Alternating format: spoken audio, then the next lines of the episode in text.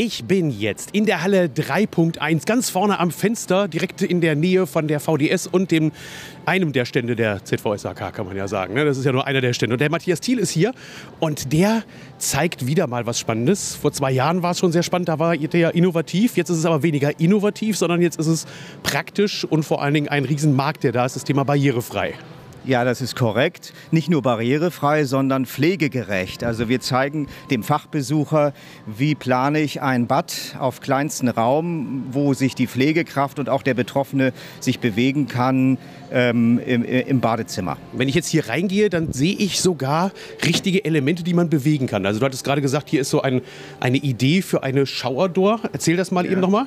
Ja, das geht darum, dass man die Duschabtrennung teilt und wenn, wenn die Pflegekraft die, mit, mit den Betroffenen wäscht, dass er nicht mit nass wird, sondern dass man eine Teilung hat und äh, dadurch eben das verhindert, dass die Pflegekraft eben auch gut pflegen kann und der Betroffene auch äh, gut aufgehoben ist dabei. Das Ganze ist sowas wie ein Mini-Ideen-Rabatt, wenn ich mir das hier angucke. Auch die Sitzgelegenheit, an die man sich dran setzen kann und waschen kann, sieht jetzt überhaupt nicht, ich sag mal, nach behindertengerechter Pflege aus, sondern sieht ja schon sehr stylisch aus. Ja, wir wollen natürlich Design mit Funktionalität verbinden, das ist uns ganz wichtig.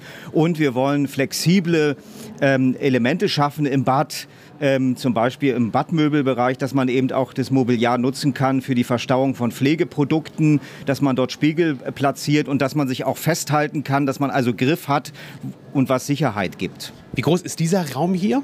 Der Raum ist 1,40 mal 3 Meter und spiegelt äh, im Bestand ungefähr 3 Millionen ähm, äh, Wohnungen, Wohnungen wider, wo das Bad zu klein ist. Also Schlauchbäder. Ne? Das ist die Herausforderung auch für den Planer, Schlauchbäder barrierefrei bzw. pflegegerecht zu planen und zu gestalten. Und das zeigen wir hier auf dem Stand in Halle 3.1.